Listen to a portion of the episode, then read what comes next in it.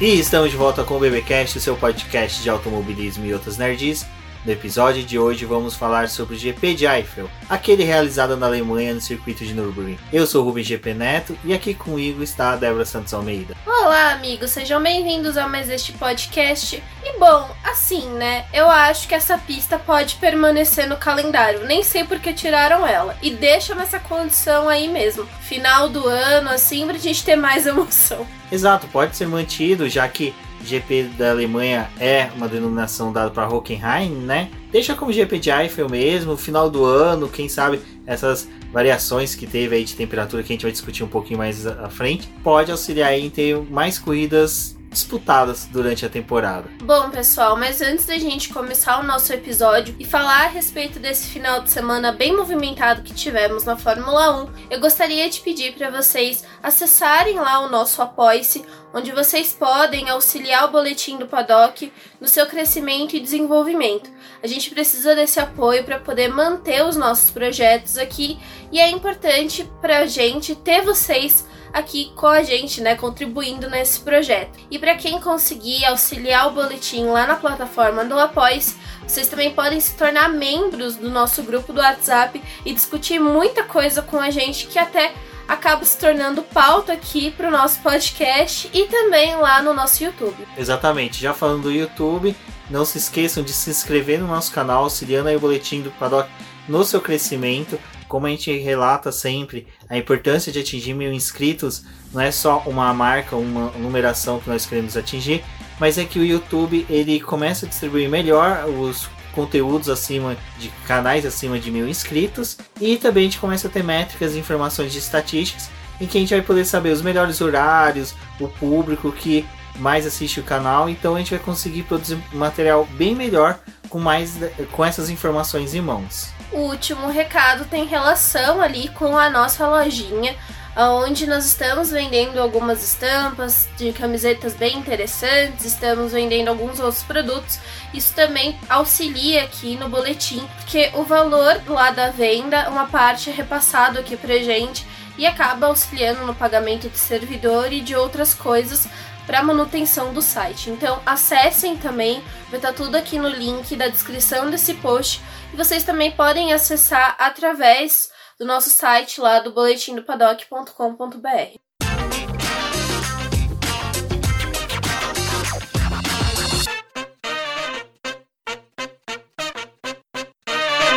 Bom, Débora, a gente já sabia, né, que o GP de Eiffel lá em Nürburgring seria realizado em condições climáticas, né, atípicas para a Fórmula 1, que são pista gelada, fria, né? Não vamos ter outro termo para utilizar. A gente tinha até discutido isso lá na live que a gente fez na última quinta-feira, que até o Valese participou. No estilo Huckenberg, né? Chamamos de última hora e ele veio. É assim que, que funcionam as coisas no BP. E a gente tinha discutido lá a respeito disso, né? Porque a Fórmula 1 ela pega. Ela fez o calendário dela para evitar períodos de chuvas em diversas regiões, também para poder evitar essas situações de frio. E o que a gente acaba vendo é uma temporada onde tem muito calor, o pessoal lidando com os pneus mais por essa questão deles terem mais a degradação, por essa situação de pista mais quente, pessoal até acaba às vezes passando mal com esse calor excessivo e Nürburgring foi assim, né? Tudo atípico, a situação de frio, a neblina forte, é, tudo isso era esperado para esse final de semana.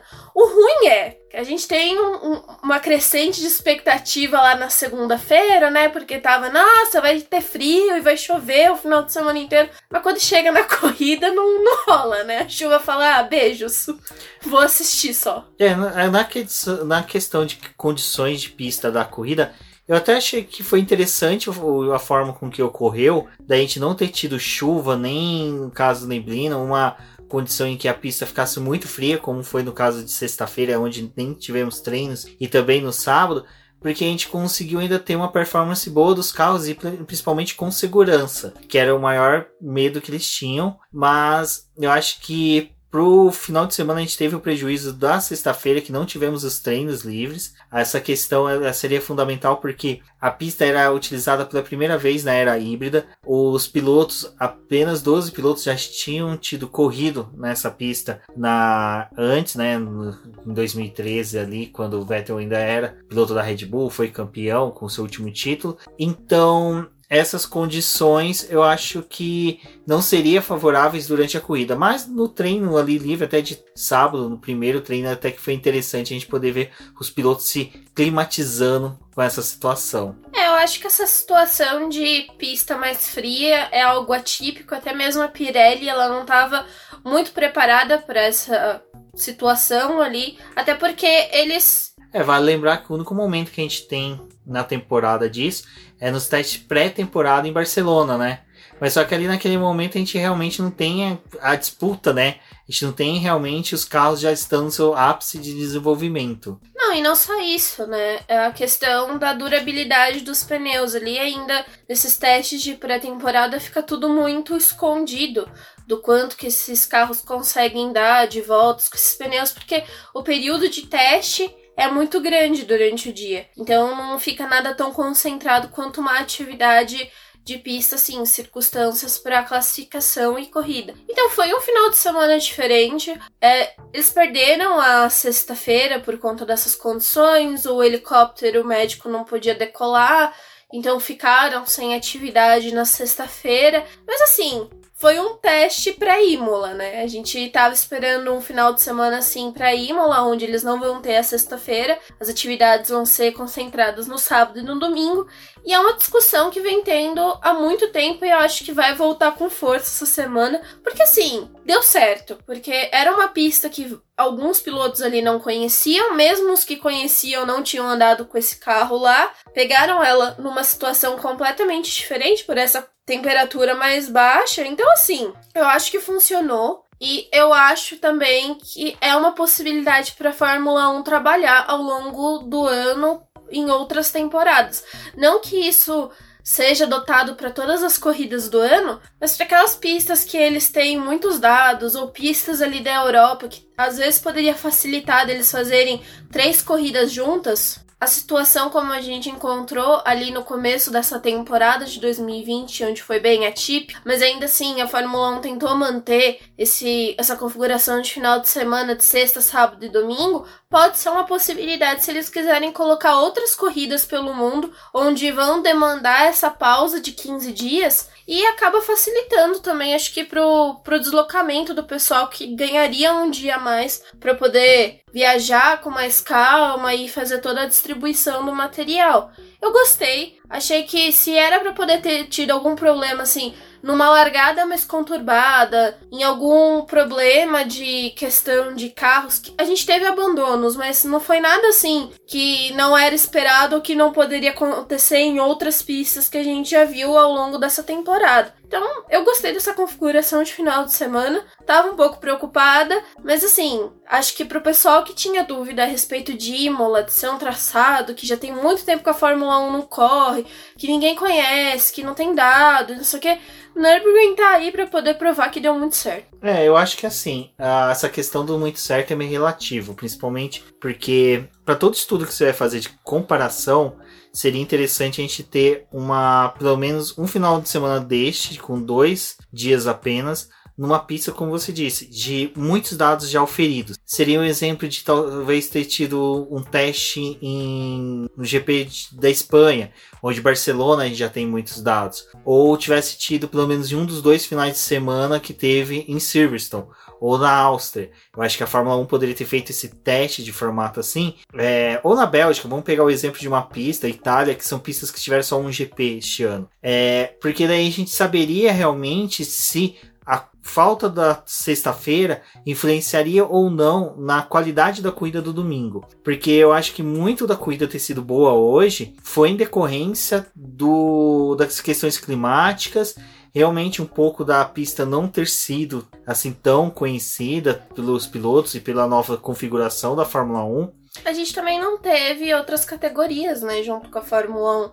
Esse final de semana eles estiveram bem isolados, porque A Fórmula 2 só tem mais um, uma disputa agora no final da temporada, que é as duas corridas no Bahrein. E a Fórmula 3 já encerrou o campeonato. Então a Fórmula 1 estava meio que isolada nesse final de semana. Então eu acho que assim, nesse caso, não tem como a gente falar que foi um bom parâmetro de comparação em decorrência a isso. Eu acho que assim, é interessante que mostra sim que pode ser é, levado mais adiante essa discussão. Era algo que eu, por mim, já teria retirado ela, conforme eu falei num das nossas lives passadas, mas a gente começa a ver que para algumas alternativas se torna interessante. Como você disse, numa possível sequência de três corridas próximas, em que você tem autódromos em que a quantidade de público não seja tão grande. É, Nürburgring, uma da, um dos fatos que retirou ele da, do calendário foi porque, com o passar do tempo, começou a reduzir muito o público ali na Alemanha. E Nürburgring é muito longe, então muita gente perdeu o interesse de assistir a corrida lá. Eles colocavam muitos ingressos disponíveis e vendiam poucos, e acabou tirando essa pista do calendário. Então, assim, eu acho que é uma pista que, se eles quiserem né, voltar com ela pro calendário, é um formato que talvez dê certo, porque aí reduz o número mesmo de ingressos, não se espera que vá tanta gente, e eles já trabalham com essa uhum. possibilidade. É, que um autódromo, que nem o GP de, da Itália é um que seria impossível você cortar sexta-feira. Que desde que eu me recordo que eu assisto Fórmula 1, sextas-feiras sempre foram lotadas. A Bélgica é um que eu, tanto o GP só é realizado porque ele necessita da quantidade de venda de ingressos, que é fundamental para sua realização, como também é, sexta-feiras estão lotadas. E a gente ainda tem a recepção de Fórmula 2, Fórmula 3 normalmente nas corridas. Interlagos, se vier retornar pro calendário é impossível você retirar sexta-feira, porque a gente viu mesmo, nós que estamos indo rotineiramente para Interlagos na Fórmula 1, só não vamos este ano mesmo, em decorrência dos fatos, mas a gente viu uma crescente muito boa de, tipo, a última sexta-feira que teve agora, tava aparecendo dia de GP, da, dia de domingo da corrida, de tanta gente. Ah, mas foi feriado, tá bom, mas em 2018 também foi dessa forma. Então eu acho que tem que. Vai, é lógico, a gente tá palpitando sobre isso, mas eu acho que a Fórmula 1 tem gente muito mais qualificada e com, com maior número de dados, em que eles podem oferir pistas em que se enquadrariam melhor para essa questão e quais seriam as condições, porque eu acho que muitas realmente não tem como tirar. Você não tem como remover sexta-feira de algumas pistas, principalmente da importância que tem do desenvolvimento dos carros, desenvolvimento de peças e também da necessidade de desenvolvimento de pilotos de testes, né? Porque com um só teste livre, tendo livre aos sábados, é impossível você optar por usar um que nem foi agora. Teríamos a academia, praticamente quase todos os pilotos da Ferrari que estão para subir para a Fórmula 1 iriam treinar não, sim, é, essa é uma circunstância bem ruim. A gente viu o Mick Schumacher e o Callum Elliott perdendo a chance de treinar porque eles iam ter a sexta-feira e é só o TL1 que é disponível para esses pilotos de teste. Então, nesse sentido, é bem ruim. Só que em questão de teste, a gente também vê, tipo, né, 20 corridas no ano e eles disponibilizam poucos desses testes para os pilotos realmente da Fórmula 2 utilizarem os carros da Fórmula 1. Agora que eles estão nesse desespero da Ferrari de colocar esses meninos nesses carros da Fórmula 1, porque provavelmente alguns ali vão acabar tendo vaga para o próximo ano, faz toda uma parte dessa preparação deles para poder assumir o carro que, né, é o mesmo carro para o próximo ano, mas com todos os avanços que ainda vai ter. Então, assim,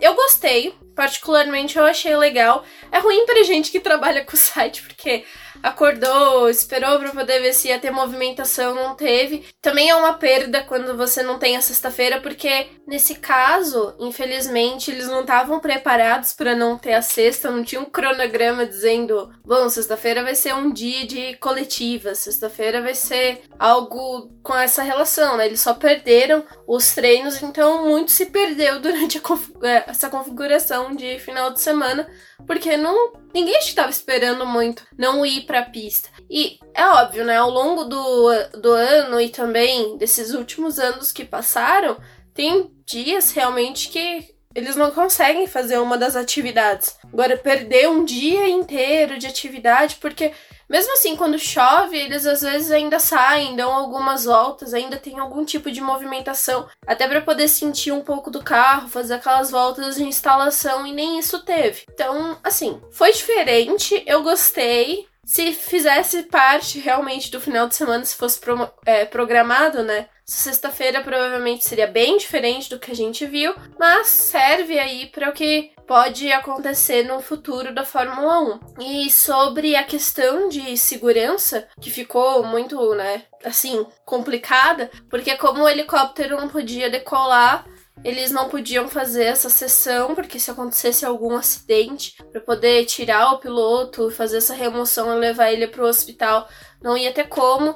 E aí veio, né, a ideia de fazer um trecho com ambulância para poder tirar o piloto, passar ele para o helicóptero em uma zona em que o helicóptero já conseguisse fazer a decolagem para poder levar para o hospital. Foi bom que não teve a necessidade disso, né? Que o sábado eles conseguiram fazer o terceiro treino livre, a classificação, e no domingo teve a situação completamente diferente. Porque eu acho que ia ser meio preocupante, assim, porque é, essa situação de segurança é algo que é muito cobrado durante as corridas. Porque por mais que os pilotos não é, os pilotos não, a organização nem sempre precise fazer a transferência do piloto com o helicóptero, em alguns circuitos dá para poder fazer isso de ambulância, é uma situação que é, é aquela coisa, né? Os pilotos têm a certeza que eles vão ter segurança se acontecer algum acidente. Eles sabem que vão ter todo um aparato e gente preparada. E aí, nesse circuito em que eles não. Já tinha muito tempo que eles não iam, não tinham um, hospital próximo para poder receber. E essa coisa de ah, faz um trecho de, com um e muda pro helicóptero, assim, que bom que não precisou e que bom que hum, essa, essa ideia mirabolante não precisa ser colocada em prática, porque eu ficaria um pouco com receio, dependendo do tipo de acidente, você tem que depender justamente dessa né? Fazer essa é, transição com uma pessoa que tá muito machucada. A gente viu acidentes nesse último ano que, né, acho que isso não ia funcionar muito bem.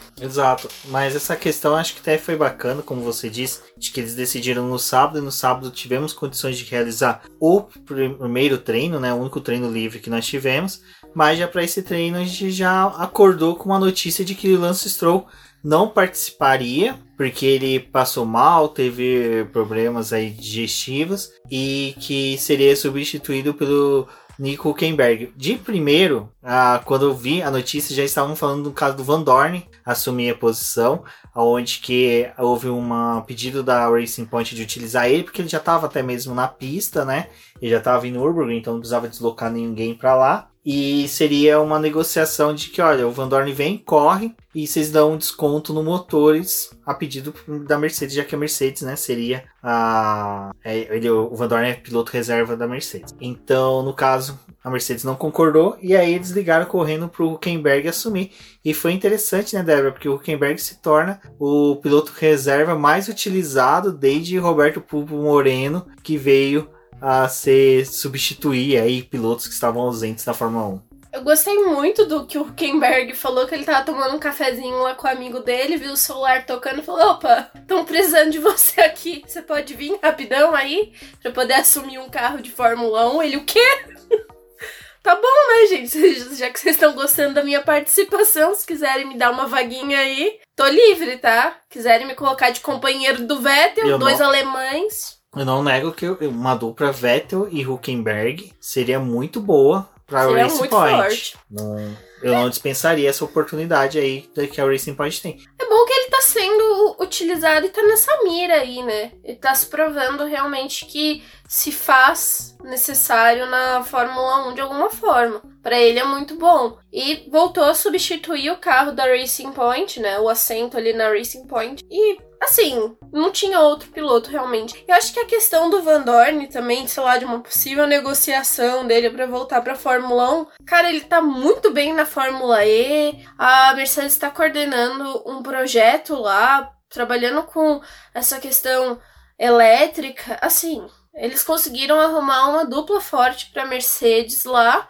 É, o Van Dorn principalmente, porque ele é um ótimo piloto, ele tá ali muito bem. Trocar ele para colocar ele numa situação ali que ele provavelmente não vai ser o primeiro piloto, acho que a Mercedes não tá muito afim de, né, sacrificar um projeto dela para trazer o Van Dorn de novo. Então deixe eles se virarem com o Huckenberg e acho que deu muito certo. A classificação para o Huckenberg não foi nada boa, porque ele não conseguiu treinar no terceiro treino livre, apesar dele já conhecer a pista, outro carro, outras coisas, ele por mais que ele tenha participado de duas corridas esse ano, ele não tá tendo essa convivência com o time para poder fazer treinos, para poder estar tá ativo. Então ele até sentiu um pouco de dificuldade, aquelas dores que ele já tinha falado lá quando ele assumiu o carro no começo do ano, também do ano, né? Da temporada, na verdade. É, voltou, mas assim, tá aí, né? Tá disponível, tá se mostrando disponível realmente. Então, quem quiser, chama ele aí que ele vai. O que é legal é que o Huckenberg mostrou que ele é tipo. Que nem a maioria dos meus amigos que correm de kart, que é o cara que sempre tem um capacete no porta-malas do carro, que foi bem bacana, né? Porque lá pro GP da Inglaterra. E, o, o, só uma coisa, o banco dele, eles também estão andando com o banco dele para onde vão, né? Provavelmente, né? Deve ser ó, tem já uma opção que eles devem ter. Acho que até todas as demais equipes já tem um banco do piloto reserva. Então, ou do acho Huckenberg. que é ou do Huckenberg. É, então, mas o que é interessante é que ele estava com capacete, o capacete dele era da época do da, é, da Renault, né? Que era aquele capacete amarelo e preto dele. Então ele não utilizou aquele rosa que ele usou no GP da Inglaterra. Mas do Huckenberg ter feito. Ele fez uma boa corrida, não foi feia a corrida dele. Ele ficou, se não me engano, a 4 centésimos do Pérez. Não foi uma distância tão grande, tão gigantesca. Ele conseguiu fazer sim frente a, ao Pérez. Acho que ele só não teve realmente ritmo, né, para se manter próximo do Pérez dos pilotos, mas só que assim, hora ele orbitava lá nas 10 primeiras posições, aí depois tinha uma rodada de pit stop e assim, era uma corrida típica, já num campeonato tão estranho que e você beneficiou também de um pouco dos abandonos que teve, porque pilotos como o Albon, por exemplo, era pra gente esperar que ele tivesse mais à frente, o Bottas também, o Ocon, o Norris, acho que era um pessoal que tava realmente brigando ali pelos 10 primeiros e acabou até facilitando um pouco, porque com a classificação ruim que o Huckenberg teve, e aí não é tanto culpa não, não dele, né? né? Porque ele realmente ele não treinou nem aquela única sessão que o pessoal teve de treino livre, ele não conseguiu fazer. Então, a classificação dele fez jus ao que não, e a gente fala né? que ele participou duas vezes esse ano, na verdade foi uma só, né? É, que o carro. Uma, corridas ele uma deles o carro quebrou antes da partida. Então, eu, eu acho que seria interessante sim a própria Racing Point já pensar em utilizar ele nos treinos livres este ano, sabe? Ele acompanhar realmente a equipe, porque a equipe parece que tá zicada nesse ponto. É também vai lá saber, né? Às vezes o papai Stroll deu um comida zicada pro filho, deu um laxante para ele lá, um leite de magnésia pra criança ficar cagando que nem uma labareda na privada para poder testar o Huckenberg e ver se o Huckenberg se dava bem com o carro para poder utilizar ele para um possível aí substituição até o próprio Lance Stroll, porque o Lawrence já falou que o filho dele não tem vaga garantida e o, e o Lance também já falou que ele, por ser filho do Lawrence, não tem nada garantido dentro da equipe. Pobre menino. Bom, mas ao frigir dos ovos, nós tivemos o treino classificatório realizado normalmente, né? Mas acho que o destaque fica para três pilotos, que foi o Leclerc que conseguiu levar a Ferrari ao Q3 e conseguiu um honroso quarto colocação, então foi realmente uma classificação muito boa do Leclerc. É, eles têm problema de ritmo de corrida, mas conseguiu essa classificação e bem, né? Esse quarto lugar foi algo que não era tão esperado pela Ferrari, mas deu certo. E já criou uma expectativa para a corrida, mas como a Débora falou, a gente sabia dessa qualidade que os carros da Ferrari têm de perder o ritmo durante a corrida e que normalmente a gente via isso, né? O Leclerc conseguindo se classificar bem, o Vettel não. Acho que o Vettel não queria muito, tipo, iludir os tifosi. Ele fazia o que era realidade. Já o Leclerc, às vezes, ele conseguia uma boa classificação, mas no final, quando os dois carros chegavam, sempre com um ou dois carros ali de diferença para eles, mas muito próximo. O outro destaque, eu acho que fica pro álbum, que a gente falava tanto que ele precisava se classificar bem, precisava se classificar bem, e ele conseguiu uma boa classificação.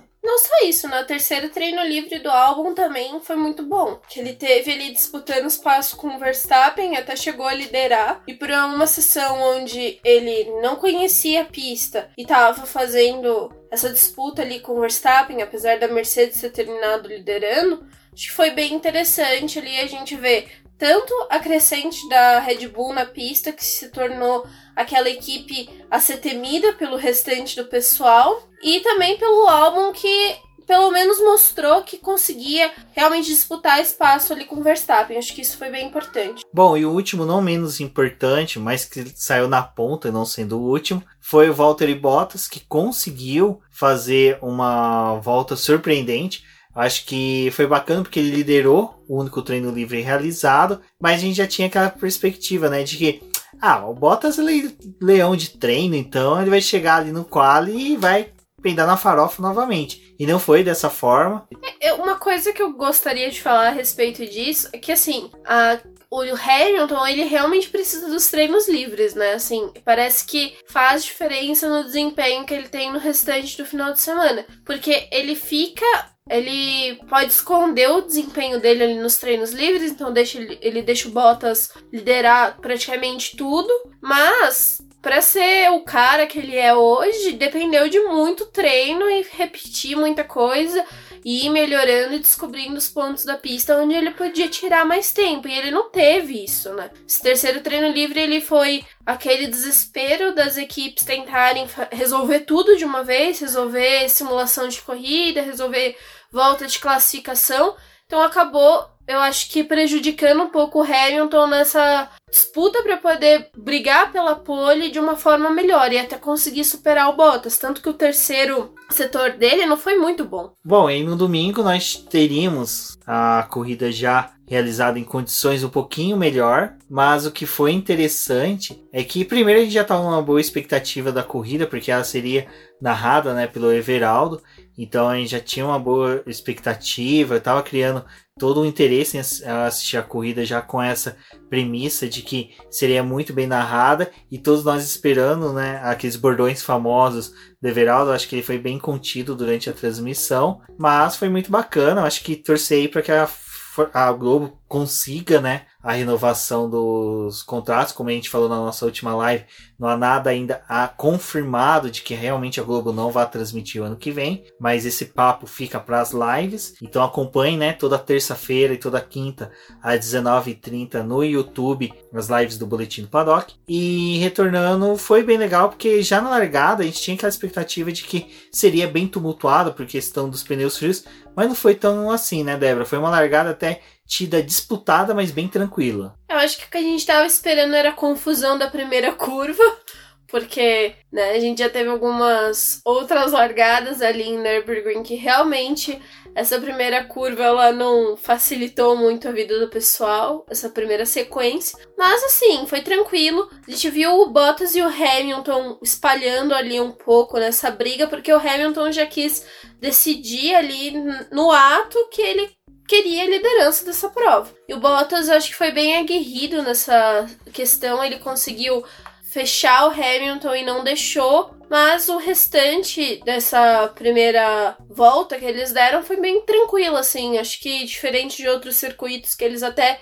conhecem mais, eles acabam abusando um pouco mais e ali eles foram todos muito contidos. E sobre a situação ali do Bottas do Hamilton foi algo que a gente estava acompanhando nas primeiras voltas, porque o Hamilton, quando ele larga na primeira posição, ele consegue sumir muito rápido do restante do pelotão. Ele já abre dois, três segundos ali para quem tá em segundo, e o Bottas ele não conseguiu a mesma agilidade do que o Hamilton tem. Então, a gente via uma volta, o Bottas virando volta rápida, aí na outra era o Hamilton, aí depois o Verstappen, estavam os três ali realmente brigando entre si, mas numa falha do Bottas ele acabou perdendo a liderança da corrida, que foi lá na 14 volta, e, né, acho que ali começou a desandar todo o fim de semana dele. Mas uma coisa que eu acho que é interessante ressaltar do Bottas é que assim, ele pode ter ele tem vários defeitos, né? Em, várias questões, assim,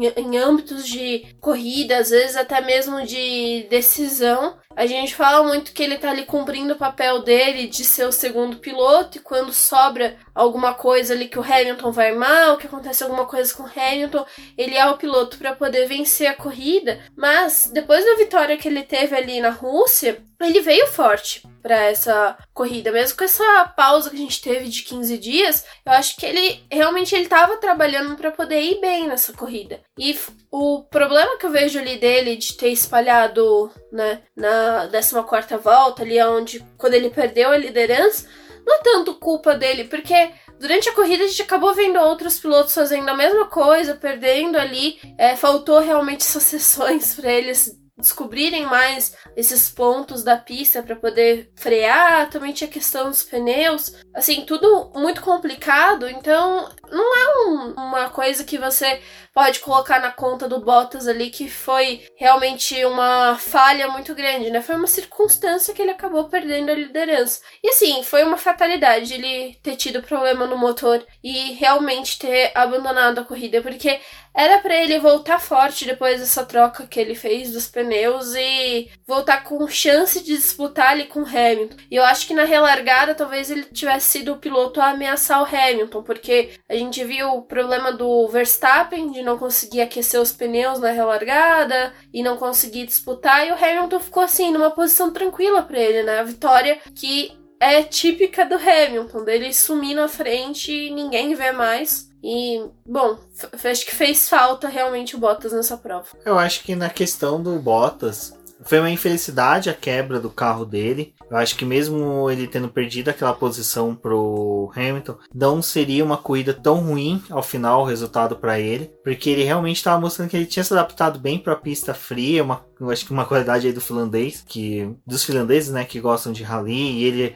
até esses dias havia, havia testado pelo Extreme E, é, tem um post das meninas falando sobre isso lá no Boletim Paddock. Então é interessante darem uma lida, vai ter o link aqui no post. Mas é, eu acho que foi uma pena mais porque, é, como você falou, ele vinha numa crescente, ele vinha demonstrando que tinha interesse sim de disputar o título, mas só que isso joga, coloca uma água no chope dele, sabe? É uma pedra no caminho que ele não vai conseguir remover essa perda desses pontos. São 18 pontos a menos que ele tem contra o Verstappen, contra o Lewis Hamilton, mas acho que principalmente contra o Verstappen na briga da vice-liderança. E nem é uma questão assim dele abalar o Hamilton de alguma forma, né? Porque eu acho que o Hamilton tá tão centrado no campeonato dele, ele é outro Hamilton, que assim, uma vitória do Bottas não chega tanto a abalar ele ou fazer alguma diferença. Mas assim, é realmente o que o Bottas tá precisando, né? De vitórias, de poles, para ele poder sentir que ele consegue disputar realmente com o Hamilton, que ele consegue fazer alguma frente com o Hamilton. Porque, cara, é legal ver o Hamilton botando o nome dele, a, as marcas, tudo. A gente tá vendo a história acontecer. Mas acho que também ia ser legal a gente ter alguém que pudesse brigar com ele, porque não tem mais o Vettel e a Ferrari como o Hamilton teve trabalho com o Vettel e com a Ferrari em alguns momentos do, da carreira dele, né? O, o Rosberg também foi uma pedra ali em 2016, em algumas circunstâncias. Eu acho que a gente espera muito que o Bottas consiga de alguma forma ter algo desse tipo, que ele consiga brigar. E ele, eu acho que depois da Rússia realmente poderia ter sido uma boa corrida para ele. O ruim foi o balde de água fria que ele tomou desse problema no motor. E é muito bizarro, porque assim, tipo, motor Mercedes, todo confiável, muito difícil do pessoal abandonar por conta do motor. Aí é o motor do Bottas que quebra. Não tô desejando que o, Ham, do Hamilton tivesse quebrado. Mas assim, poxa, cara, ia ser tão bom ver os dois é, brigando. A gente tipo. dificilmente viu motores da Red, da Mercedes quebrando. Da Red Bull a gente sempre dessa temporada. É, e até o pessoal levantou durante a transmissão, Everaldo trouxe informação que desde 2018 que o motor do Lewis Hamilton, por exemplo, não abre o bico. Então é é surpreendente mesmo, mas só que assim, eu acho que as quebras de motores, a gente não estava relacionado isso na pauta, mas eu vou trazer. Eu acho que muito se dá também a questão dessa questão da temperatura. Eu acho que o carro não está condicionado a trabalhar dessa forma, porque o carro de Fórmula 1 ele é ele é fabricado, desenvolvido para as questões climáticas que ele vai enfrentar durante o ano. Então, quando você tem uma condição totalmente adversa do que ele tá feito e tá programado, pode ocasionar isso. O do Lando Norris, por exemplo, foi uma quebra de escapamento. Então é uma coisa também que é uma coisa sensível, questão de calor, de temperatura. É, a gente teve furo no radiador do álbum. Que, cara, quando que a gente viu que teve furo de radiador no carro de Fórmula 1? Tudo bem que foi pro detrito, mas, sabe, é muita questão de ter sido um uma sequência de quebra de carros de coisas que a gente dificilmente vê durante uhum. a temporada. Ah, não foi, não foi simplesmente. Porque assim, durante a corrida é muito difícil você saber realmente por que aquele piloto abandonou. Porque tudo fica muito relacionado à unidade de potência, né? A unidade de potência teve problema. Mas aí depois da corrida eles acabam até relatando o que aconteceu. E assim, do Bottas foi uma, uma um problema, né? Ele é algo que não é tão esperado que a gente vê na Mercedes. A, a, gente consegue ver isso ao longo do ano ali na Red Bull, a McLaren, a Renault tendo algum problema, mas a Mercedes não é uma circunstância que realmente estamos esperando que isso aconteça. E acabou tirando o Bottas dessa corrida, assim, né? Complicado. E complica ainda mais para ele no campeonato. Ele ainda tem uma boa folga na segunda posição pro Verstappen, mas fica mais difícil essa disputa dele com o Hamilton, que assim, nessa altura do campeonato, acho que não tem mais o que fazer, né? Não, é, eu acho que ele, é mais aquele discurso de que, ah, eu quero participar da disputa pelo campeonato, muito mais para ele se automotivar a si mesmo, é, sabe, aquela questão de tipo, ah, eu vou tentar buscar, porque eu gostei de uma definição que o Delvas deu num da, uma das lives dele sobre finais de semana de Fórmula 1. Não me recordo agora se foi no da Rússia ou se foi em outro GP em que ele fala sobre essa questão das vezes o preconceito que o pessoal tem com o Valtteri Bottas, que realmente a gente quer que um piloto supere o outro e se ele não consegue nem chegar a andar próximo, a gente taxa ele como um piloto ruim, um piloto péssimo. É, o Bottas foi o que eu falei, acho que no GP da Rússia, né? Eu falei que a gente é numa circunstância que a gente tá tão acostumado com o Hamilton vencer, ele é o segundo piloto, então a gente tá muito condicionado a esperar uma dobradinha da Mercedes. Quando o Hamilton tem algum problema, o esperado é que o Bottas faça o trabalho dele e consiga a vitória. Mas assim, acho que o que, o que a gente, como fã, de um modo geral, da categoria espera é que o Bottas estivesse fazendo frente ao, ao Hamilton. A gente gostaria muito que ele ficasse andando a corrida inteira abaixo de um segundo atrás do Hamilton, abrindo asa e tentando ultrapassar ele. Isso não acontece. Mas do Bottas eu acho que é isso mesmo. É uma pena que ele só apareça às vezes para ter bons desempenhos, mas é, é, o perfil dele, não tem muito que se fazer sobre isso. Mas como você falou, né, ele veio conseguir perder a posição por Lewis Hamilton por uma falha dele mesmo, que ele fritou o pneu. Depois o motor estourou. Infelizmente não estourou daquela forma, né? A equipe mandou ele recolher. E é uma coisa que eu acho que começa a ficar preocupante também para Mercedes no ponto do Lewis Hamilton falar no final da corrida que, apesar da vitória, o Verstappen chegou muito próximo dele. A gente viu que o Hamilton e o Verstappen ficou lá os dois na ponta da corrida inteirinha e o Ricardo chegou quase um, um, minuto e meio após os dois. Então, um minuto e meio foi muito, vai. Quase tomou volta. Então, é algo que deve acender uma luz vermelha na equipe, porque não se sabe ano que vem, com as mudanças técnicas que vão ter, o que, que a Red Bull pode tirar na cartola, sabe? A Red Bull pode conseguir uma melhora significativa com o carro. Então, até na disputa da, do campeonato, a gente tá já achando que o Lewis Hamilton vai ganhar consecutivamente esse campeonato de 2021, mas não é algo assim tão claro, porque a Red Bull pode vir sim rápida, então pode abocanhar vitórias ali que dificulte o título do Lewis Hamilton. Então eu acho que ah, uma luz de alerta acende lá na fábrica da Mercedes para a questão da Red Bull tá conseguindo chegar. Bom, isso que você falou deles né, terem que se preocupar a respeito disso, também tem a questão de que essa semana a Mercedes falou que não vai fornecer motor para a Red Bull. A Red Bull tá aí, né, batendo de porta em porta para ver quem é que vai dar motor para ela em 2021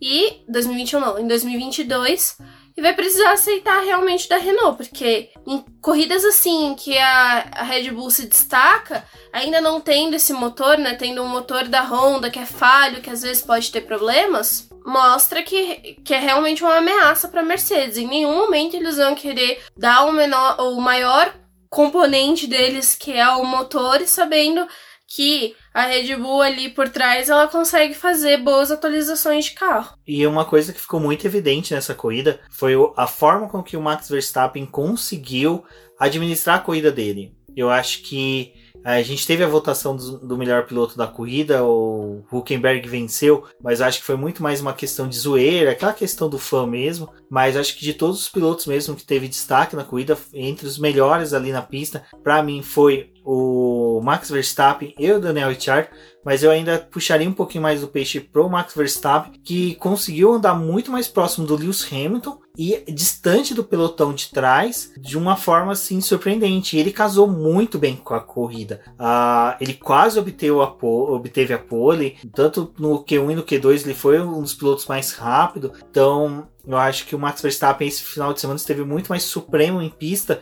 do que até mesmo os pilotos da Mercedes.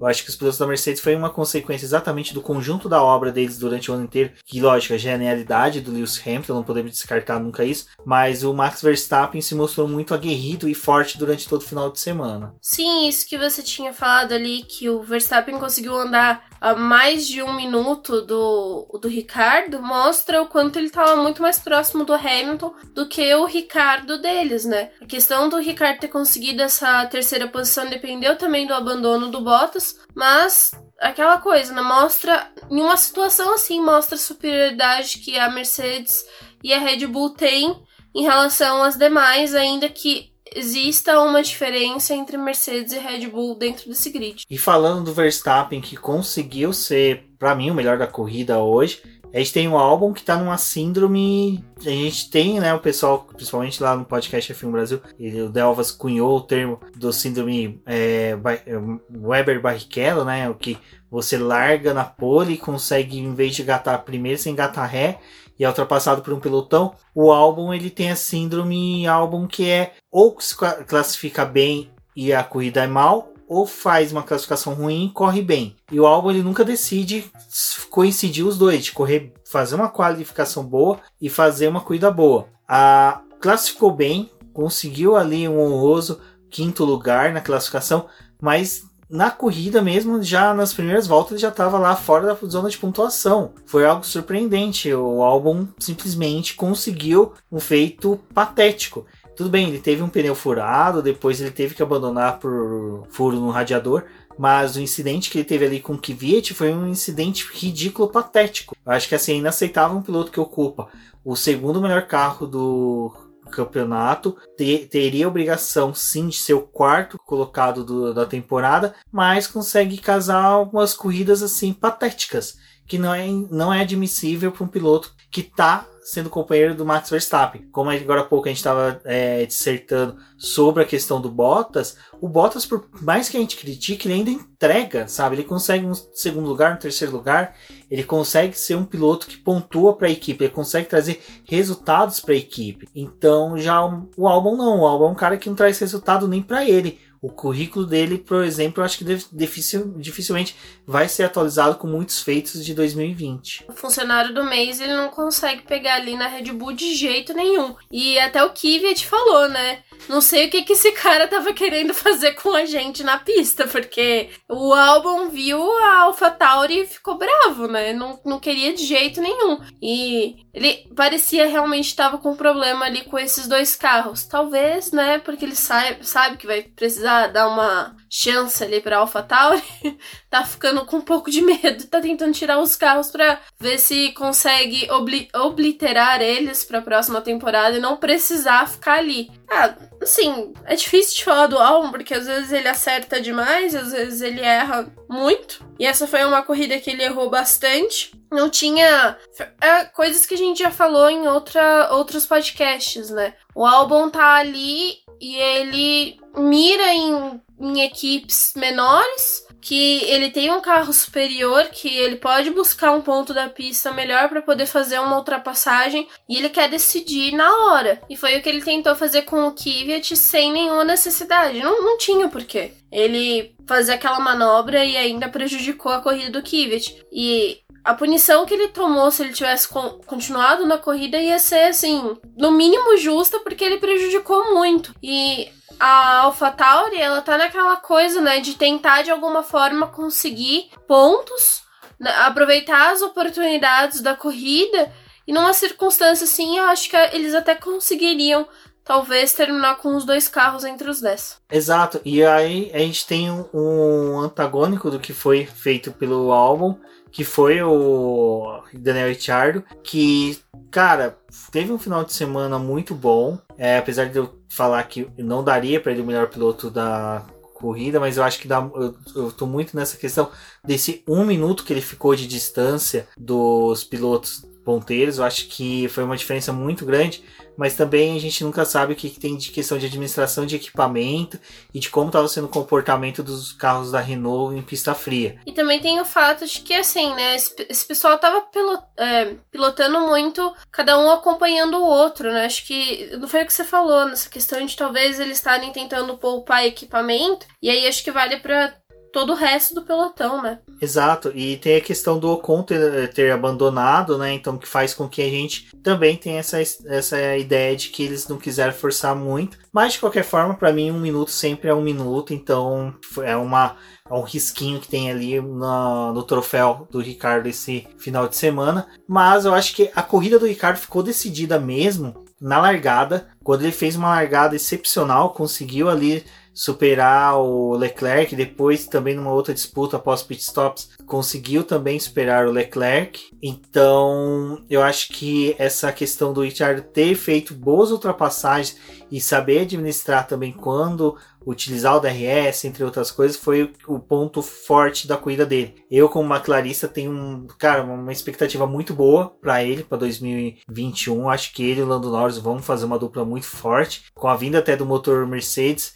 Eu acredito sim que teremos pódios e se tudo der certo e nada der errado, teremos sim dois carros pontuando constantemente, porque falamos da síndrome do álbum, né, Débora? Mas depois temos que falar um pouquinho da síndrome da McLaren, mas do Ricardo acho que foi uma corrida excepcional dele, né? É difícil a gente não comemorar essa, esse pódio do Ricardo. Estava demorando bastante tempo para poder sair, desde que ele foi para a Renault era algo esperado, porque acho que uma marca é realmente o Ricardo tá no pódio, a gente sabe que ele é um piloto para esse tipo de condição. Infelizmente o carro da Renault é, tá se mostrando que tá crescendo, mas ainda não é o carro que a gente espera tá no pódio muitas vezes é, seria o poço do que a gente pensa pra McLaren, né? Mas, assim, é comemorável e o que a gente falou lá no outro podcast, a Renault ela tá realmente crescendo. Acho que o fato do Ocon ter abandonado não tira esse brilho do final de semana da Renault. Foi uma circunstância que acabou tirando ele. Mas assim, né, um, um problema hidráulico. De qualquer forma, é, esses pontos que o Ricardo conquistou hoje com esse pódio acabou diminuindo a diferença que eles têm para a McLaren. E eles são mais uma equipe para poder ameaçar a McLaren. É algo que a gente está batendo bastante né, nessa tecla. É que o, o quanto tempo ia demorar para McLaren perder essa terceira posição, justamente por ela não conseguir colocar os dois pilotos para poder pontuar. E tudo isso acaba, né, modificando e a Renault ela tá vindo assim para poder conquistar essa quinta, quarta posição do campeonato e às vezes até brigar de uma forma mais direta com a Racing Point para poder conseguir o terceiro lugar. E com as corridas que eles vêm fazendo, parece muito mais plausível do que o desempenho que a gente tá vendo em McLaren e até mesmo na Racing Point, porque o fato do Hulk ter pontuado não era algo tão esperado, né, pro final de semana. A Racing Point não tinha conseguido uma boa classificação, assim, que nem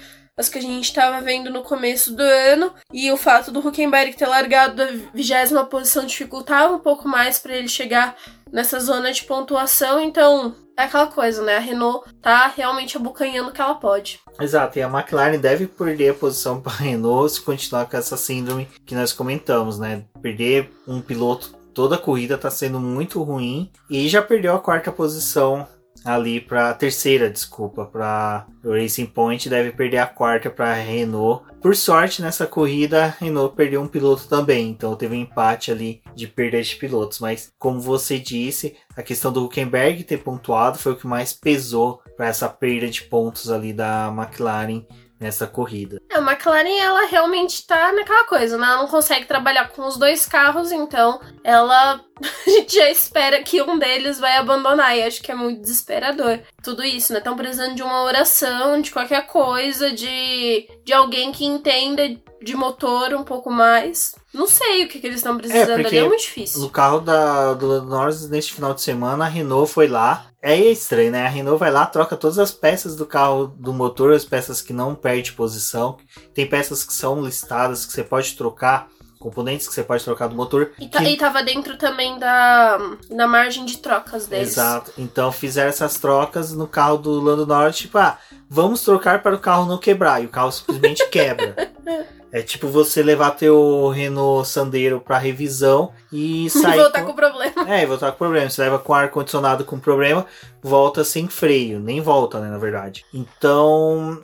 É meio estranho, lógico, eu tô brincando, não é uma questão de que ah, eles foram lá e sabotaram, mas eu acho que é uma questão muito mais crítica que a McLaren tem que tomar um cuidado. Que assim, tudo bem, não é tão difícil recuperar o terceiro lugar. A gente vai ter corridas boas aí que o carro da McLaren pode conseguir bons desempenhos. Bahrein são duas corridas que o carro da McLaren tem muita chance de pontuar e pontuar bem. É uma pista de alta, mas também a Renault tem. Porém, os carros da Racing Point podem ser superados. então, acho que a McLaren tem que pensar um pouquinho mais nessa questão de confiabilidade dos carros. Olha o que tá te esperando aí, hein, Red Bull. Exato, né? Torcer aí para que no ano que vem ah, esse conjunto novo que vem de motor e pilotos consiga melhorar para a McLaren. Bom, mas além disso, a gente teve é, até a gente até tava conversando aqui se a gente falava do sétimo até o décimo colocado, que foram pilotos que a gente não encontraria rotineiramente na zona de pontuação, mas a Débora levantou que seria interessante a gente falar do sexto né, em diante. E pensando assim de- nesse prisma, sim, do sexto até o décimo, né, dos pilotos que pontuaram, foi um resultado bem bacana, que foi uma sequência com Gasly, Leclerc, o Huckenberg, o Grosjean, Grosjean, né, desculpa, não Grosjean, e o Giovinazzi em décimo. Eu acho que, cara, foi bacana ver esses pilotos pontuando. Leclerc, por mais que, assim, eu ainda tenho uns rispidez com ele, mas é um piloto que não tem como negar o talento. Ele ter levado a Ferrari à sétima colocação foi bacana, mas eu acho que tanto o Grosjean como o Giovinazzi e o Huckenberg foram três pilotos que chegaram no top 10 e merecem muitos aplausos, merecem ser realmente ovacionados, porque foi um mérito muito grande desses pilotos. Porque, ah, pessoal quebrou, pessoal bateu, tudo bem, mas só que a gente não pode esquecer que se esses pilotos não conseguem conduzir o carro também de uma forma primorosa, não chega nessa posição, sabe? Não tem, eles poderiam ter batido, eles poderiam ter rodado, eles poderiam ter capotado, pegado fogo, incendiado o próprio carro. É, O- esse é só o Grosjean, né? é, o Grosjean, coitado. Hoje até eu comentei disso no Twitter. Ele, numa das saídas do Kimi Raikkonen, acho que foi na curva 4, é, eu não me recordo agora o nome da curva, uma... o pneu do carro dele jogou um detrito na mão dele. Uma pedra, praticamente, cara, imagina, um pneu de um carro de Fórmula 1 jogando uma pedra a 200 km por hora contra você. Bateu na mão dele, machucou a mão do Grosjean. E já é o segundo incidente desse tipo que a gente tem na Fórmula 1. E foi nos últimos dois GPs, né? Porque em Mugello teve. Não foi na Rússia, desculpa, mas foi em Mugello. A gente teve isso também. O Stroll tomou uma pedrada na mão e machucou. E agora o, Le... o Grosjean também. Então já é um momento de- deles começar a pensar numa proteção na mão do piloto, mas só que assim, sem falar em shield, em cockpit fechado, porque, gente, isso daí é patético. Machuca Fa- mais a mão. Ali a Indy provou que machuca É, mais. na Indy, pilotos tiveram queimadura, né? Por efeito lente que teve na, no, no- da Shield da, da Indy. Mas eu acho que assim, quem sabe uma proteção mesmo só de uma luva mais grossa, alguma coisa aquelas assim. luvas da MotoGP, né? É, coloca um hamster com taco de beisebol na frente do carro, qualquer coisa do tipo pra poder. O Norris as reclamou de friozinho na mãozinha. Porque tava frio e a mão dele ficou com frio. Aí quando ele parou lá nos treinos livres, ele falou: Vocês podem me trazer um negocinho pra esquentar minha mão? É, leva café pro, pro Zac Brown, que nem se fazia para pro Alonso que esquenta a mão. Mas desses quatro pilotos, desses pilotos que chegaram, né, no, no top 10, eu acho que, mano, foi sensacional ver eles. É bem bacana, porque a gente tava conversando até na live, no último BBcast, que a Fórmula 1, o, do quarto para baixo, está sendo uma disputa sensacional. A distância de pontos está sendo muito pequena e isso está fazendo com que a Fórmula 1 tenha um destaque muito bacana em 2020. O que eu gostaria de destacar, acho que assim, do Gasly, é que parece que a AlphaTauri ela já se conformou que na classificação é muito difícil para eles disputarem com o pessoal e ficarem entre os 10 é mais complicado. Então, assim, adquirir o ritmo de corrida que eles estão tendo e mostrar isso na pista tá funcionando. E eles tinham uma grande chance porque a AlphaTauri ela tá indo contra o que o pessoal aposta. Muita gente acaba largando com os pneus macios, eles vão com os médios. Quando é o pessoal largando com os médios, eles vão com os pneus duros. Então, acho que isso tá funcionando para que eles consigam aproveitar as circunstâncias melhores na pista. E era realmente esperado que o Kvyat pudesse ter uma posição melhor, porque ele apostou também na, no fato de largar com os pneus médios, mas ali quando o álbum acabou batendo com ele, não foi só a questão de perder a asa e dar toda aquela volta lenta que ele teve que dar para poder instalar uma nova asa. Ele perdeu a chance de permanecer com os pneus médios e a equipe acabou apostando nos duros, mas aquela coisa, né? Não estava funcionando para uma pista muito fria e ele não conseguiu recuperar nada da corrida. Então, terminar na última posição, assim, foi lamentável. Justo porque a gente viu o Gasly terminando em sexto. Como eu comentei, né? Da quarta colocação até a.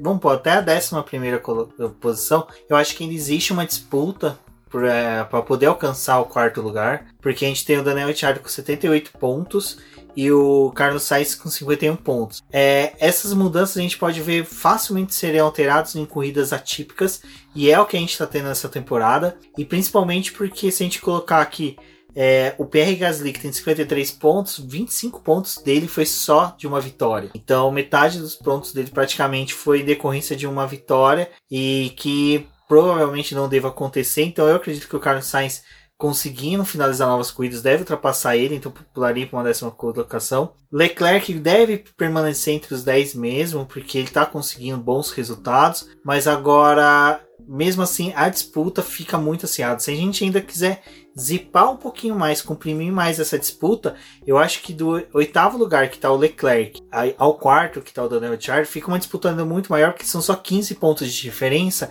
E é como eu falei, basta um pódio, ou basta umas duas corridas boas e abandonos Dos de pilotos. Você consegue, aí você fala, ah, mas isso não está acontecendo. Tá sim, a gente viu hoje o Com, Bottas, o, como a Débora ah, acabou de falar, o, o Giovinazzi tendo uma. O Kvyat, desculpa, tendo uma corrida péssima.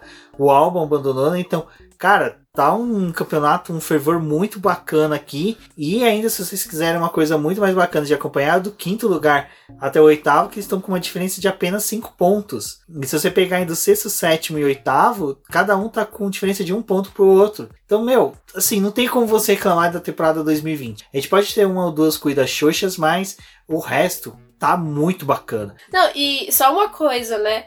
O Huckenberg ali em 15 tem mais ponto que vários pilotos que estão fazendo a temporada regular, né? É, é, tipo... e é, bacana isso que a gente coloca que o Giovinazzi, o Huckenberg tem 10 pontos, sendo que o Daniel Kvyat e o Vettel, um tem 17 e outro tem 14 pontos. Então, cara, é, Huckenberg é um cara que merecia sim estar tá no campeonato. Eu acredito que ele estaria fazendo muito mais que muitos pilotos que estão ali. Eu não, não entendo, assim. Eu sei que muita gente tem muitas reticências com ele em decorrência de depoimentos, entrevistas que ele teve sobre posicionamento deles, ideias da cabeça dele, mas só que quando se vê ele dentro da pista, você vê que ele entrega, ele dá resultado. Então, assim, ponderando pro lado de, putz, a gente tem pilotos que não entregam nada e outros que estão entregando, mas não estão tendo a chance, eu optaria mais por esses pilotos que estão entregando. Então, eu acho que o Huckenberg seria interessante sim uma segunda chance dele dentro da Fórmula 1. Bom, e falando né, do Giovinazzi, cara, que bacana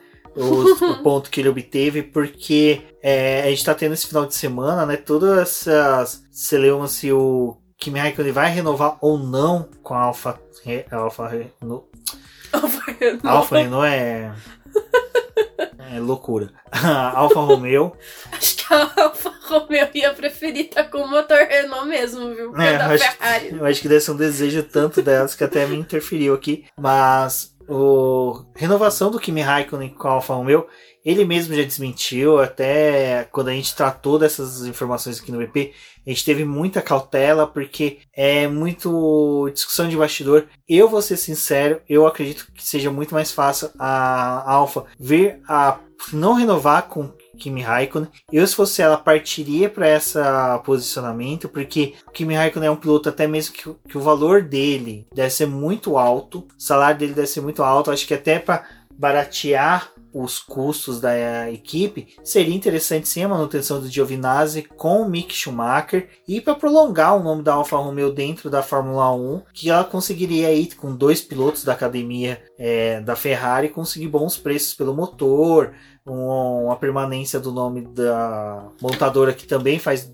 parte do grupo da, da Fiat. Então acho que seria bacana aí a gente ver dois jovens pilotos da academia da Ferrari prosperando dentro da Alfa Romeo. A questão do Raikkonen é que, assim, como, como eles falaram no release, né? É muito bom para eles ter um piloto tão experiente que já completou 323 GPs. Então, assim, a experiência dele acaba contando muito ali dentro da equipe. Só que o Rubens falou, né? Ele acaba provavelmente se tornando um piloto muito caro. E ele já fez várias temporadas, acho que poderia dar chance para os mais novos que estão vindo aí. E o Giovinazzi, assim, ele tem realmente ressalvas, acho que o pessoal tem muitas críticas a ele, aos erros que ele cometeu. Eu também consigo visualizar que ele tem falhas ainda, mas acho que ele poderia ser um piloto a ser mantido porque ele, assim, foi brilhante as disputas que ele teve esse final de semana. A própria Alfa Romeo acabou ressaltando isso, que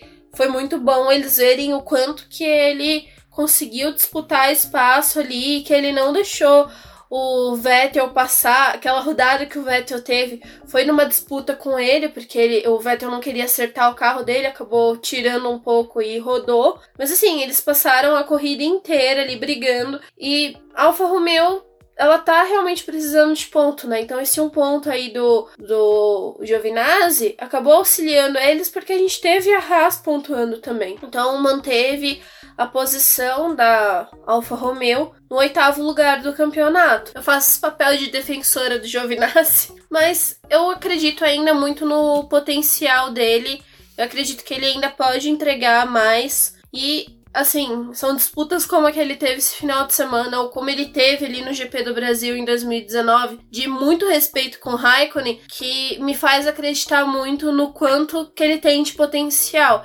E falta, assim, mais ele acreditar nele, porque o fato das entrevistas que ele dá, a gente percebe ainda que ele não tem toda a confiança que ele deveria ter. Então acho que isso acaba prejudicando ele em algumas disputas na pista. Mas assim, são corridas como a que ele fez esse final de semana que acabam valendo muito. E a Alfa Romeo também destacou que eles poderiam ter terminado a corrida com os dois carros ali na zona de pontuação, o Giovinazzi teve uma hora que ele conseguiu ficar em oitavo e o Raikkonen em décimo. Então, praticamente, assim, é, é, ia ser o final de semana perfeito com os dois carros terminando na zona de pontuação. O safety car acabou prejudicando a corrida do Raikkonen e eles não conseguiram voltar ali, só o Giovinazzi mesmo conseguiu essa décima posição. Mas acho que foi brilhante, assim. É, espero que, que nem o. Eu até falei no Twitter, né? Que fique, fico iludida quando a Alfa Romeo fala, e nós vamos considerar a boa corrida que o Giovinazzi fez esse final de semana e conseguiu esse um ponto aí, né,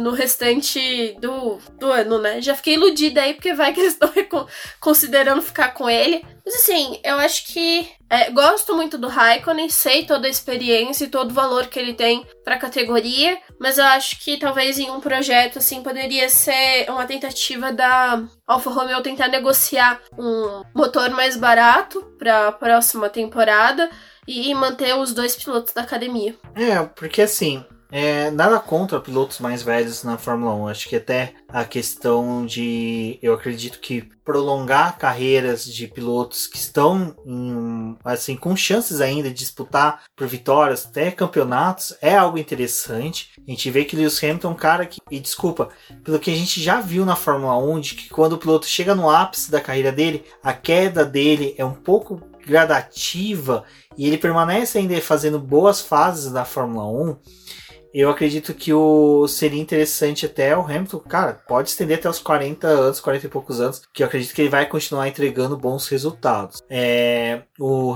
Vettel também tem uma boa expectativa aí, porque ele em condições de calor e temperatura e pressão, né, ele consegue entregar sim quando são favoráveis a ele. Eu acho que ele indo para uma equipe que foque no desenvolvimento de carro para ele, como a Ferrari fez no começo, lá em 2015, 2016, até 2018, e depois até a Red Bull fez com ele, então acho que ele consegue se entregar. E agora a gente tem o retorno do Alonso, que é um piloto que, cara, durante as temporadas dele na McLaren, eu dificilmente vi uma corrida em que eu falei, cara, essa corrida do Alonso tá horrível. Todas as corridas dele, ele foi piloto aguerrido, ele fez bem, ele buscou o melhor resultado e conseguiu o melhor resultado com que o carro da Ferrari entregou. Vídeo GP do Azerbaijão lá de 2018, que, cara, é, qualquer outro piloto teria simplesmente abandonado o carro ali onde estava, com três pneus furados, quase o assoalho todo destruído. O cara conseguiu um, um, excelente, salvo engano, quinto ou sexto lugar. Então, assim, é discutível o talento do Alonso e o retorno dele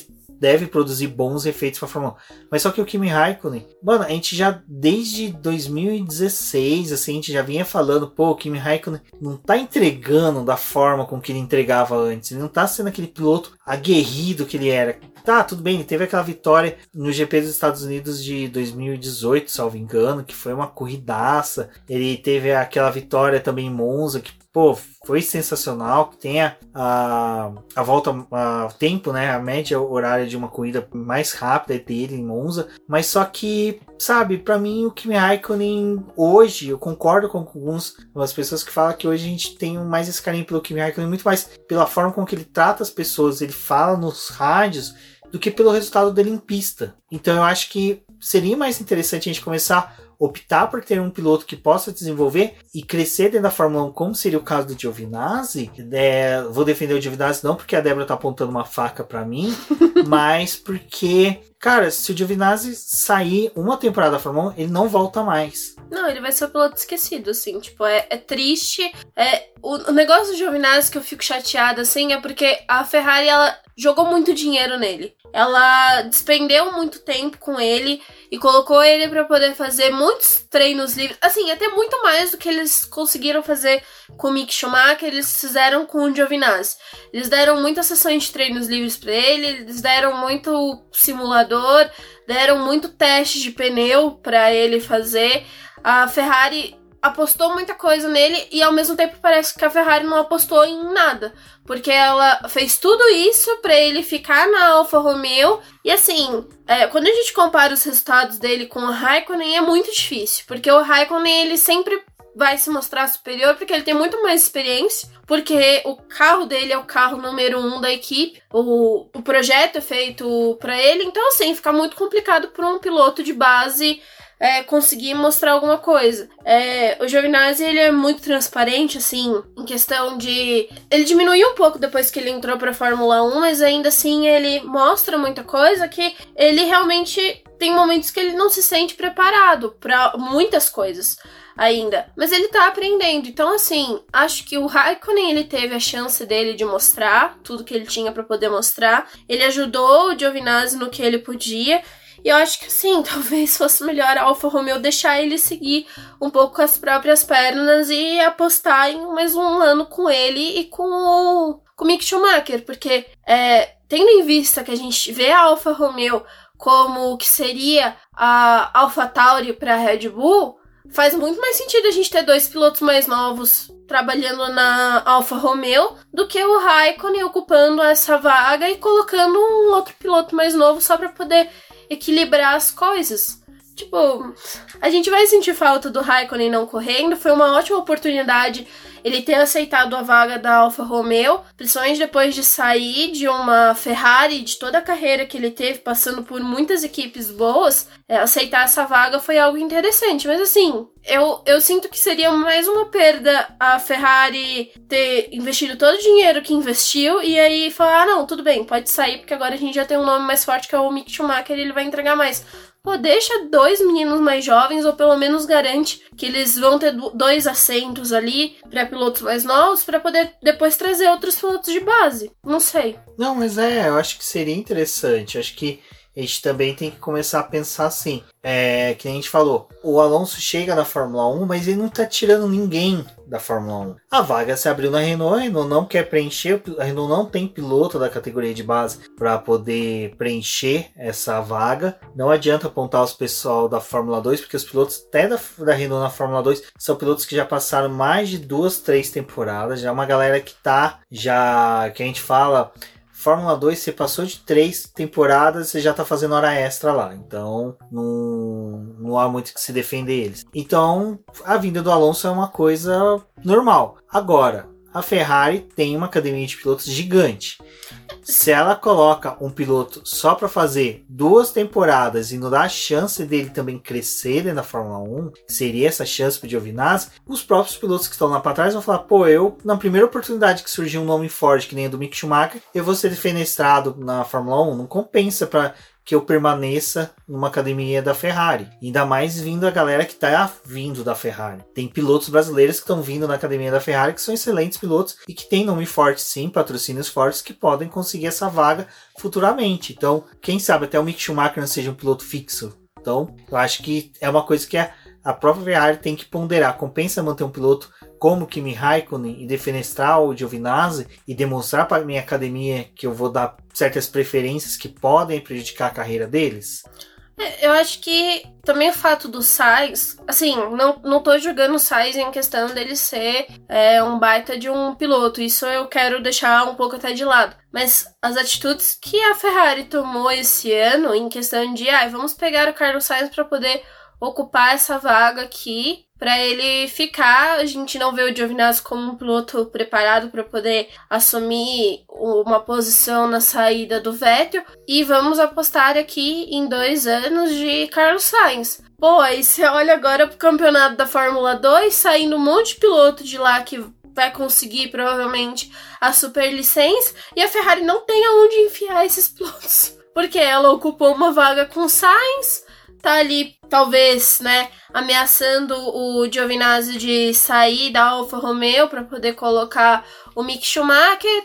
A Haas fala que quer um, um negocinho ali com a Ferrari, mas na oportunidade que, que tem, às vezes não vai aceitar ali nenhum dos pilotos da academia dela. E assim, a Ferrari, o que, que adiantou ter investido todo o dinheiro que investiu nessa molecada se não vai ter onde colocar esse pessoal? É, vídeo que a McLaren fez com o Van Dorn. Investiu uma grana violenta, investiu tempo, e o piloto hoje é piloto da própria Mercedes. E é um piloto com talento excepcional e que está se dando bem na Mercedes, na Fórmula E. E a gente tem já que nem o próprio Lando Norris, que não é mais piloto da academia da Mercedes. Ele já é da academia, quer dizer, da McLaren, ele já é da Mercedes. Então ele só tá lá na McLaren cumprindo o contrato. Então, assim, é, é difícil você começar a ver essas questões de academia com essa questão de defenestrar um piloto para dar preferência a um outro, ou simplesmente manter um piloto só porque é conveniente. É muito complicado essas coisas, assim. É, é, difícil quando a gente analisa tudo isso. Tem o Russell, que a gente acaba falando várias vezes no nome dele por conta do desempenho do Bottas. Todo mundo fica pedindo muito que o Russell vá logo para Mercedes. Sim, são 20 vagas dentro da Fórmula 1. Não se consegue dar chance para todos os pilotos ocuparem essas vagas, esses que estão vindo aí mais novos, mas também quando tem a oportunidade eles acabam chutando esses caras e esperando qualquer outra coisa, né? Eu acho que realmente se Giovinazzi sair, ele não é um piloto que vai voltar para Fórmula 1 e provavelmente ele deve ir ali para a parte de turismo, que é algo que ele também se interessa. Talvez não fosse tão ruim ver ele correr com o Serra, né? É, eles já correram já na mesma equipe em Le Mans. Em uma oportunidade que o Serra foi campeão, o Daniel Serra em Le Mans. Eles já defenderam a Ferrari no mesmo final de semana. O Giovinazzi figurava num carro, o Daniel Serra no outro. Então, assim, o Giovinazzi já tem uma experiência em Le Mans. Seria interessante a gente ver né, essa procura até da Ferrari em poder melhorar essa condição dela em outras categorias, por causa principalmente dessa discussão que tem de redução de custos. O Binotto já apontou que a Ferrari estuda idas para outros é, campeonatos, entre outras coisas. Mas assim, né? O cara quis ser piloto de Fórmula 1, acho que vale a briga dele. Mas acho que sobre essa questão do, dos pilotos da Ferrari, a gente já discutiu isso também em lives passadas. Vamos discutir ainda muito essa semana, mas o que foi realmente a cereja do bolo deste final de semana, toda a nossa expectativa no final de semana era o Lewis Hamilton conseguiria empatar em número de vitórias com Schumacher esse final de semana e para nossa alegria conseguiu, acho que foi Cara, foi muito bacana. Eu vou ser sincero, acho que foi uma. O, acho que a quebra do resultado, recorde, a, o, o pessoa conseguiu ultrapassar o recorde, não é tão empolgante quanto o empate do recorde. Porque quando você passa, passou, acabou. Mas o, o empate se torna uma demonstração de que, olha, eu sou tão grande quanto ele, eu consigo esse resultado tanto quanto ele, então eu acho que ficou muito bacana. E ter sido em Nürburgring, que é um, uma, uma, pista histórica da Fórmula 1, em condições tão adversas, o Hamilton não ter conseguido a pole, que também é uma marca dele, do Schumacher. É, então, acho que toda essa aura que teve esse final de semana foi muito bacana e cara, ter visto essa 91 vitória do Lewis Hamilton foi muito emocionante.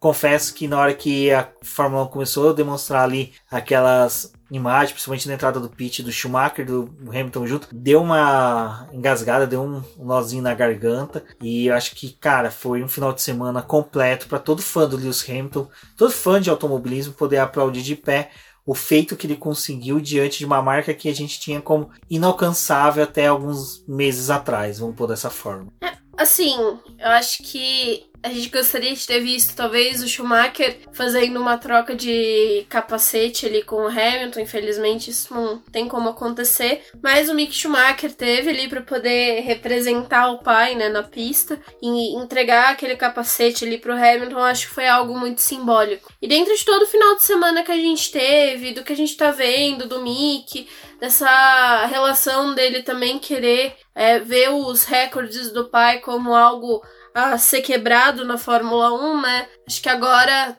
com isso que o Hamilton tá fazendo, quem vai ser o piloto a ser batido é o Hamilton. E é, é todo mundo significativo. É, foi uma coisa que o Cersei Verli falou lá na live do Boteco hoje, que realmente a gente tá vendo a história ser escrita, né? A gente tá repetindo isso já há algum tempo. E é ótimo, a gente tá vendo esses recordes sendo quebrados, a gente tá vendo o desempenho do Hamilton. É, foi um final de semana que não foi totalmente perfeito, ele também não conseguiu a volta rápida, o Verstappen acabou tirando dele, mas a, a vitória é o que conta, né? Foi ele que conseguiu cruzar a linha de chegada na primeira posição e igualou esse número do, do, do Schumacher, que em um momento a gente achava que isso não ia ser tão fácil de ser batido, que isso não ia acontecer. E de fato isso foi concluído e deu certo. Então, assim, é uma grande temporada, apesar de ser uma temporada típica, a gente tá vendo boas corridas, boas disputas e todo o mérito assim do, do Hamilton, porque foi algo muito grande e não tem como é, a gente né, contestar absolutamente nada. Ele só tá mostrando a crescente e o quanto que ele conseguiu trabalhar nesses últimos anos, dedicou muito treino, muito, muito colocar a cabeça no lugar, aproveitar as oportunidades, não sair de corridas por besteira, assim. Então ele, ele realmente está sendo o piloto completo. E assim, se alguém ainda tem dúvidas que ele é um dos pilotos maiores da Fórmula 1, é, esses números dele acho que não tem como a gente dizer que, né, não é os números dele mostram isso. Todos os anos dele tentando bater ano após ano em vitória, em pole. É, ele realmente foi um piloto perfeito e é um prazer, assim, realmente a gente ver esse cara correr e, além disso, acompanhar as lutas que ele tem e, e, o quanto que ele utiliza a voz dele, justamente por conta dessa posição que ele tem na categoria para poder ser escutado. O que é bacana dessa questão de discussões, até mesmo de se um dia veríamos esses números ser batidos, é, é interessante porque o pessoal começa a, a gente começa a ver questões que foram vindo com o tempo. A gente teve o Fangio que trouxe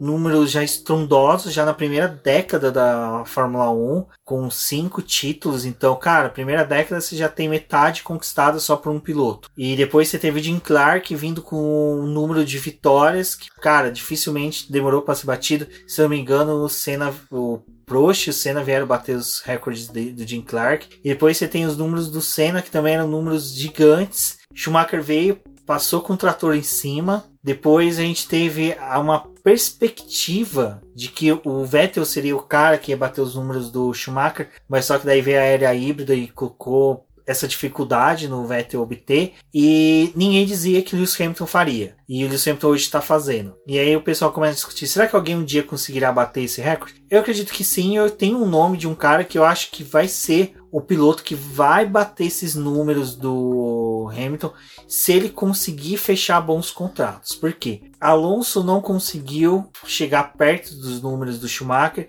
em decorrência dessas escolhas de contrato que ele teve, das escolhas que também as equipes tiveram com ele. Então, o Alonso foi um caso que não conseguiu por esse motivo. O próprio Sebastian Vettel, a gente pode pôr dessa forma, que se ele tivesse aguentado um pouquinho mais, eu acho que na Red Bull ele poderia sim estar tá hoje ali junto com o Verstappen, disputando vitórias, sendo um piloto muito mais aguerrido. E eu acho que a Red Bull teria tido uma facilidade melhor de acertar o carro a favor dele do que a Ferrari conseguiria. Mas eu acho que, como eu disse, o Verstappen, porque o Lewis Hamilton, se a gente parar para pensar, até a, é, ele chegar ali na Mercedes em 2014, ninguém mais acreditava nele sendo um piloto de ponta vencedor. Tirando os fãs dele, que são fãs mesmo, que são aqueles caras que acreditam mesmo. Acho que eu mesmo era um cara cético sobre o, futuro do Lewis Hamilton. Eu achei que ele já era um, um talento que chegou na Fórmula 1, conseguiu ser estrondoso, mas parou ali. Porque o período que foi de 2009 até 2012 na McLaren foram temporadas pífias dele. Tudo bem, ele conseguia vitórias? Conseguia mas só que era vitórias, tinha uma vitória, tinha um escândalo de alguma besteirinha que ele fazia. Tinha vitória, tinha uma coisa cagada que ele tinha, um encontro que ele tinha com com com Felipe Massa, que eram sempre os dois disputando ali no meio do grid, batendo um no outro. Então o Lewis Hamilton chegou um momento que muita gente descartou ele sobre isso. E ele ainda era um piloto jovem, um piloto com talento, sabe, ainda para ser explorado. E... É, o Verstappen, né? Não, não. Aí agora a gente tem o Verstappen. Não, não, só que eu queria dizer assim, é o que a gente o que a minha geração fala do Verstappen hoje. Ah, sim, sim, tem isso. E por que, que eu coloco o Verstappen sendo possível? Cara, o Lewis Hamilton com 23 anos, ele conseguiu o primeiro título dele na Fórmula 1 em 2008. E se eu não me engano, ele só teve até ali, acho que 7, 8 vitórias, se eu não me engano. Então, é, o Max Verstappen hoje ele tem ali toda essa crescente que ele tem. Tudo bem que ele tem muito mais temporadas do que o Lewis Hamilton tinha com 23 anos dentro da Fórmula 1. Mas eu acho que o Verstappen de hoje é um piloto muito mais maduro do que era o Sebastian Vettel. Sebastian Vettel não, desculpa. Que o, que o Vettel também, mas que o Lewis Hamilton. E é um piloto que tende a bater, quebrar esses recordes. E por que, que a gente começa a citar isso agora, nesse momento do Lewis Hamilton? É porque é nesse momento que a gente começa a pensar, cara, a gente está vendo uma história que está sendo escrita, um fato que está sendo gerado, que está ocorrendo na Fórmula 1, que em 2006, quando o Schumacher aposentou, a gente falava, cara, a gente nunca mais vai ver isso na Fórmula 1. E hoje a gente está descobrindo que sim, que a gente vai ver, e sim, que é muito mais empolgante a gente torcer para que isso aconteça, porque a gente vai ver talentos vindo, passando, crescendo dentro da Fórmula 1, e que vai fazer com que a Fórmula 1 seja tão empolgante quanto antes e que vai continuar fazendo com que a Fórmula 1 continue sendo sim o ápice do automobilismo e não por causa da tecnologia aplicada nos carros, mas pelos pilotos, pelos humanos que estão ali trabalhando na Fórmula 1. E é isso que eu acho que está sendo mais bacana, que a gente tem que parar de falar ah, a Fórmula 1 tem que ser o ápice da tecnologia. Não, tem que ser o ápice do atleta do automobilismo. Tem que ser o ápice do cara que está vencendo corridas ser o cara que é dedicado, o cara que cria foco na Fórmula 1. Então, eu acho que essa, esse empate que o Lewis Hamilton chegou a hoje leva a gente a refletir sobre isso, sobre parar de querer que a Fórmula 1 seja ah, é o ápice da tecnologia, é o ápice do desenvolvimento tecnológico dos automobilistas. Não, para mim é o ápice do desenvolvimento das pessoas que estão envolvidas. Eu acho que as pessoas que estão envolvidas na Fórmula 1 são os melhores dentro do automobilismo. E depois a questão dos carros. Eu acho que os pilotos são os melhores, mesmo a gente falando de Magnussen, Grosjean, para mim são os melhores. Eu acho que em outras categorias temos pilotos bons, temos, mas só que os caras se manter ali, eles são melhores até na questão de negociar os contratos. Então acho que isso que é muito bacana da gente começar a refletir sobre esses recordes que o Lewis Hamilton vem batendo, porque ele vem criando novos recordes a serem batidos. É, e a Fórmula 1 a gente sempre viu, né? Foi o que você falou, Fangio, teve to toda essa passagem de anos que a gente tem aí, já 70 anos de história, em vários momentos isso se repetiu, uma constante de vitórias de um piloto de conquista de títulos. É algo muito é, comum, né? Um ciclo dentro da Fórmula 1 e por isso que tem, né? A FIA fica aí tentando de todas as formas mudar as regras para poder dar uma quebra desses pilotos que acabam conquistando muito dentro da categoria, mas assim, acabando é, esse talvez o que pode ser em 2022 com esses novos carros, com coisas novas, a gente pode ver uma, um, um outro ciclo aí de um piloto é, vencendo. E aí vai depender muito justamente do que o Verstappen talvez escolha para a carreira dele, porque sair da Red Bull pode ser o que você falou a respeito do Vettel, né? Talvez aguentar um pouquinho mais, passar uns penringuinhos ali mas talvez ter um componente melhor, ou jogar tudo e ir para uma outra equipe onde ele não conhece a, ainda a estrutura, essa nova estrutura, e apostar em algo diferente, né? Outro piloto que eu acho que também é um nome forte, apesar da idade aí, é o próprio Ricardo, né? Ele não deve quebrar os recordes do Hamilton, mas ainda assim é um piloto que talvez conquiste um campeonato, dois campeonatos. Ele também é muito forte dentro dessa Fórmula 1. E aí, desses novos pilotos, a gente tem muito para poder ver. O Mick Schumacher é uma grande aposta que o pessoal tá falando aí, mas também tem toda a questão de como que a Ferrari vai trabalhar essa carreira dele, se vão apostar nele na Alfa Romeo, quanto tempo vai demorar para ele ir para Ferrari, se eles vão entregar um carro, essa dupla Mick Schumacher e Leclerc pode funcionar.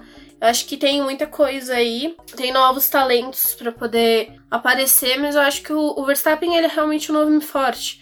A gente fala, eu criticava muito ele na época que ele chegou ali na Fórmula 1 pelos diversos erros que ele teve, pelos problemas que ele conseguia, as situações que ele acabava se colocando ali na corrida, onde abria muito debate e muitas vezes um debate nada favorável para ele. E agora ele tá ali, né? É o piloto responsável por muito dos pontos que a Red Bull conquistou e desse ano que a Red Bull tá tendo. Então, tudo depende justamente do que esses pilotos vão apostar para os próximos anos. Mas acho que os recordes do Hamilton vão ser quebrados, não de forma fácil, mas ainda acho que eles vão ser quebrados sim. E é interessante que a gente pauta tudo isso, né? Que a gente tá vendo a história sendo escrita. Nos últimos anos a gente falou sobre ver a história sendo escrita por ter é, dois tetracampeões disputando o título pra, em busca do Penta, quando foi quando o Vettel e o, Le o Hamilton disputavam o título. Então, cara, é, eu tenho muita, uma perspectiva muito boa para o futuro da Fórmula 1.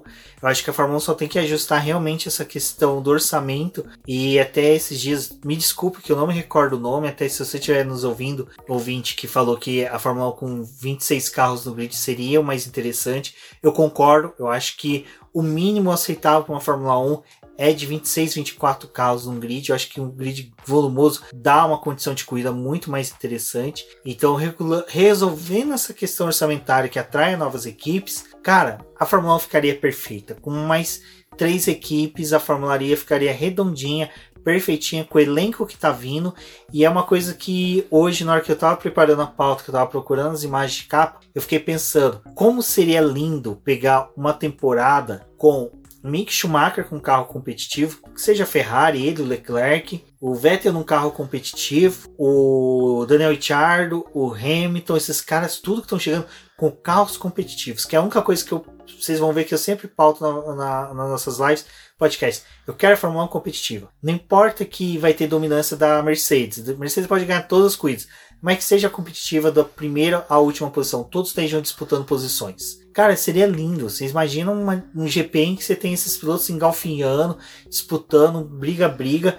E essa é uma perspectiva que nós temos muito boa para 2022, depois de 2026, quando tem a nova regulamentação de motores da Fórmula 1. Bom, pessoal, gostaria de agradecer a todos vocês que escutaram o programa até aqui. Confiram os nossos links disponíveis aqui no no seu agregador favorito. Eu sou a Débora Almeida, lá no Twitter como The Flowers. Acompanhe o Boletim do Paddock nas suas redes sociais. Acessem o nosso site para poder ler as matérias a respeito desse fim de semana, de tudo que aconteceu. Apesar da gente não ter os treinos livres, muita coisa mudou aí em situação de campeonato e na pista. Então eu convido vocês para poder conhecerem o nosso site, conversar com a gente nas redes sociais e falar o que vocês acharam desse episódio. Foi um episódio aí longo e eu espero que vocês tenham gostado. Obrigada por escutarem o programa até aqui e até uma próxima.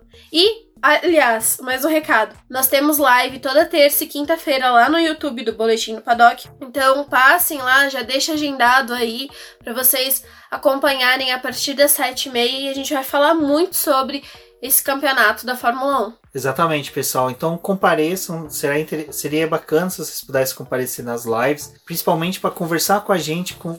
papear com a gente, trocar uma ideia ali durante a live, porque a live é muito mais essa ideia de que a gente possa se aproximar mais de vocês e vocês veem que nossas até nossos podcasts estão melhorando um pouquinho mais com a participação do pessoal na live, porque a gente está vendo como o pessoal pensa e também vai mudando até nosso senso crítico quanto à Fórmula 1, a Stock Car e tudo mais. Então agradeço a todos que ouviram até aqui. Se você ainda não é inscrito no canal do Boletim do Paddock, se inscreva no canal, ouviu o BBcast, compartilha nas redes sociais para que a gente possa saber o rostinho de vocês, conversar com vocês sempre que possível. Um forte abraço e até a próxima. Bom, é isso, pessoal. E agora nós vamos inserir os agradecimentos dos nomes dos nossos apoiadores no final. E são eles: Ricardo Bannerman, Maia Barbosa, Elezer Teixeira, Luiz Félix, Arthur Felipe, Rafael Celone, Will Mesquita, Antônio Santos, Rogério Froner, Helena Lisboa, Cássio Machado, Carlos Delvado, Bruno Vale, Eric Nimes, Bruno Shinozaki, Alberto Xavier, Will Bueno, Ricardo Silva, Beto Correia, Fabrício Cavalcante, Arthur Apóstolo, Sérgio Milani, Melquiades Veloso, Micael Souza, Ezequiel Bales, Cineo Messi, Rafael Arílio, Rafael Carvalho, Fábio Ramiro, Lauro Vizentim, Maria Ângela, Thaís Thaís Costa, Rafa Catelan, Jane Casalec e Carlos Eduardo Valese. Muito obrigado a todos.